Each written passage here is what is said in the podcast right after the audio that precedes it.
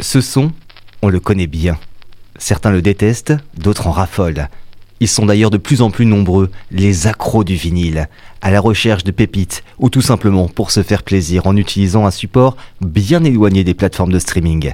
Serial Records vous emmène à la découverte de sonorités variées et ça grâce à Vatana, un véritable passionné qui nous accueille dans sa boutique comme à la radio, rue des Halles à La Roche-sur-Yon. Salut Vatana. Salut Bastien.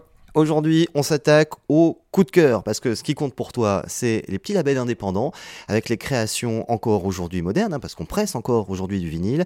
Et on va parler de jazz aujourd'hui. De quoi s'agit-il exactement? Alors tout à fait, on va parler du dernier album d'Antoine Bergeau qui s'appelle Chromesthesia et qui est sorti sur euh, Manas Records un label qu'on aime beaucoup ici à Comme à la radio et euh, dont on est très content de pouvoir partager les productions parce que effectivement il euh, faut soutenir les petits labels qui continuent à presser du disque. Qu'est-ce qu'il a de spécial ce vinyle? Pourquoi il a retenu ton attention aujourd'hui? Comme euh, à peu près toutes les sorties menaces, hein, c'est un, label donc franco-japonais. Je suis très très client de tout ce qu'ils peuvent sortir parce qu'on est dans les esthétiques complètement dans ce qu'on essaie nous de promouvoir dans les boutiques, à savoir un jazz actuel, vraiment très contemporain dans l'approche, dans la production, avec euh, des musiciens qui sont euh, très très doués et puis qui arrivent, euh, enfin comment dire, qui maîtrisent le langage classique du jazz, mais qui sont complètement ouverts à d'autres registres musicaux, d'autres esthétiques et qui arrivent à mélanger tout ça avec talent, quoi. C'est-à-dire qu'on n'est pas sur du Coltrane ou du Miles Davis basique, on va dire entre guillemets. Non, mais tu, tu, tu, sais, tu sens que ces mecs-là connaissent leur classique par cœur, il n'y a pas de problème, mais qu'ils ont été aussi bercés par le hip-hop, les musiques électroniques, euh, d'autres formes musicales, et ils arrivent à euh, mêler tout ça euh, vraiment avec brio. Quoi. Et moi, je trouve que ce label-là menace, mais vraiment toute cette partie-là en avant. Après, ouais, de catégoriser les choses, on peut simplement dire que c'est de la musique d'aujourd'hui finalement, quoi. sur cette album, cet artiste, Antoine Bergeau, c'est son premier jet, c'est son premier album? Euh, En format physique, je pense que c'est le premier. Euh, du coup, ça fait d'autant plus plaisir de pouvoir le, promouvoir. En tout cas, pour moi, c'est le premier sur euh, Menace. Hein. Je ne veux pas dire de bêtises, mais on retrouve Enzo Carniel qu'on avait également retrouvé sur une autre sortie Menace. Donc Enzo Carniel, c'est un pianiste et il avait sorti un album avec un tromboniste, piano trombone, sur un label actuel qui s'oriente vers les musiques de danse aussi.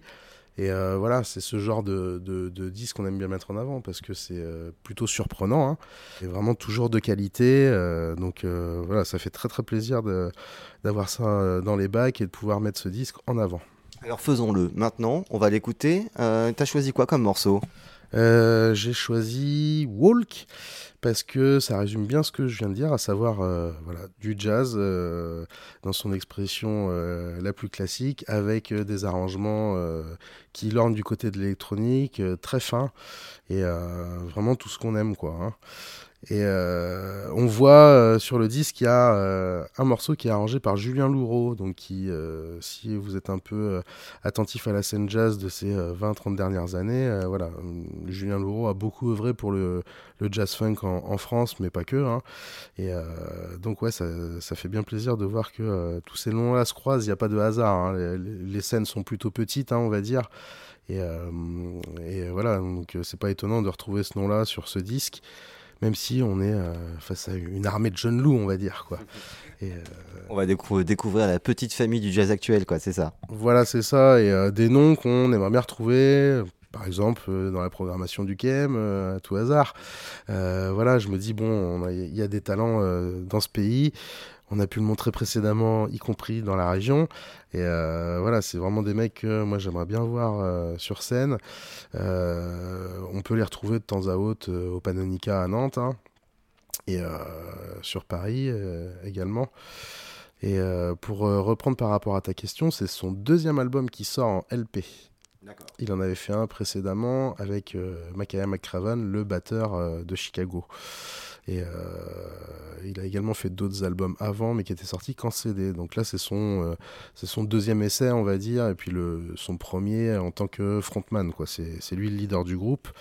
Et d'ailleurs, il faut peut-être rajouter que donc c'est un trompettiste, mais qui joue également euh, du flugelhorn, donc le bugle, cette trompette un peu plus grosse, qui a un son assez feutré, qui est vraiment très délicat et puis qu'on voit assez rarement dans le jazz quand même. On l'écoute? Tout à fait, c'est parti, Antoine Bergeau sur Menace.